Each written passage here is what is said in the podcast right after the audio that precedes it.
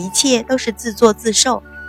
淳于信斜倚在马车里，又是好气又是好笑。先莲向外边道：“你去传话，请小姐下车一叙。”阮云欢下车，见淳于信也不带随从，自己一个人走了过来，便笑道：“公子身子可好些了？”多谢小姐关心。淳于信随口应，瞧着他戴得紧紧的帷帽，越发好奇他究竟是什么人，含笑道：“小姐也是去京城吗？”却不知是哪个府上的。阮云欢淡道：“寒门小户，说出来公子也未必知道。倒是公子气度不凡，一定非富即贵。”寒门小户，淳于信眨眼。目光向赵成等人一扫，只是一个小姐出门，就带着四个丫头、四个妈妈、十二个随从，还说寒门小户。但阮云欢不说，他也没办法硬问，只得道：“我们也不过是寻常商人。”顿了顿，又问：“还不知道小姐府上贵姓？”阮云欢笑道：“公子姓于，那我便姓云吧。”这是什么话？淳于心满头黑线，但他自己先说了假姓，现在也只能装傻，说道：“原来是云小姐。”一个不想暴露皇子的身份，一个不愿意太早让他认识自己，每说一句话都要绕十个八个圈子。两个人在这里说话，只有白芍守在近处，其余的丫头妈妈都远远的去瞧风景。而那十二个随从，却腰杆挺得笔直，站在马车旁边等候。淳于信看着，心里起疑，问道：“云小姐，这是从何处来啊？”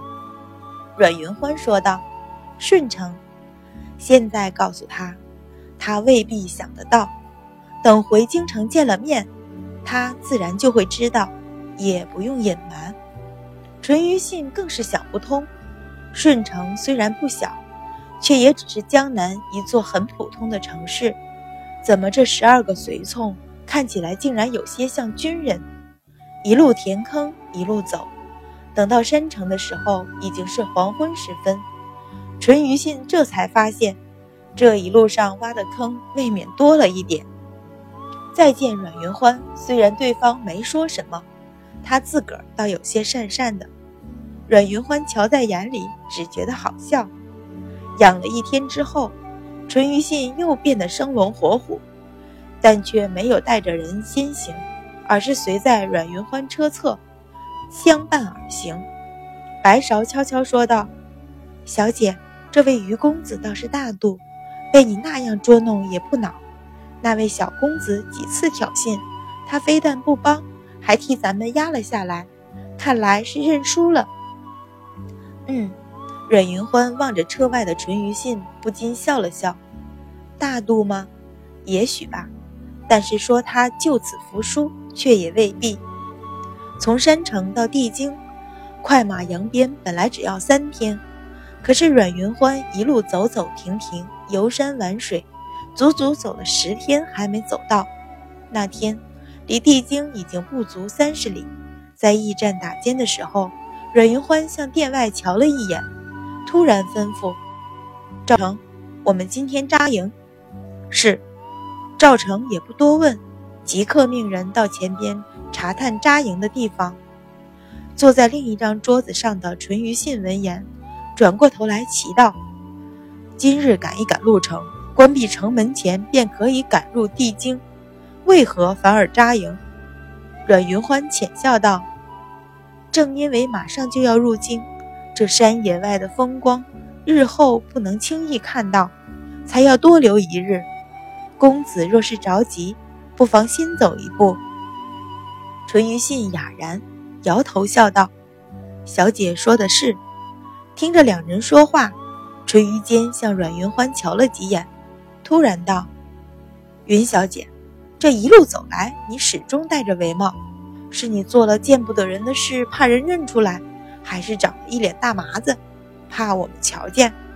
老六，淳于信皱眉低喝，目光向阮云欢一扫，笑道：“舍弟说话虽然无礼，但同行十几日，我们竟然不知小姐的模样，这又岂能算是认识？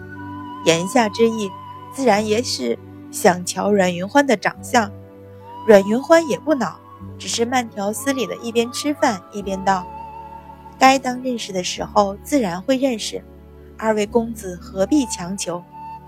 淳于坚撇了撇嘴，嘀咕道：“谁想瞧你那一脸大麻子？”淳于信却闷笑出声，悠悠道：“这十几天来，小姐连吃饭也戴着帷帽，就不嫌气闷？”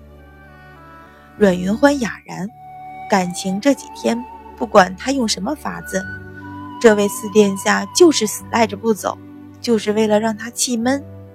不接他的话茬，挑了挑唇。浅笑道：“公子所骑都是快马，想来今日要赶回帝京了。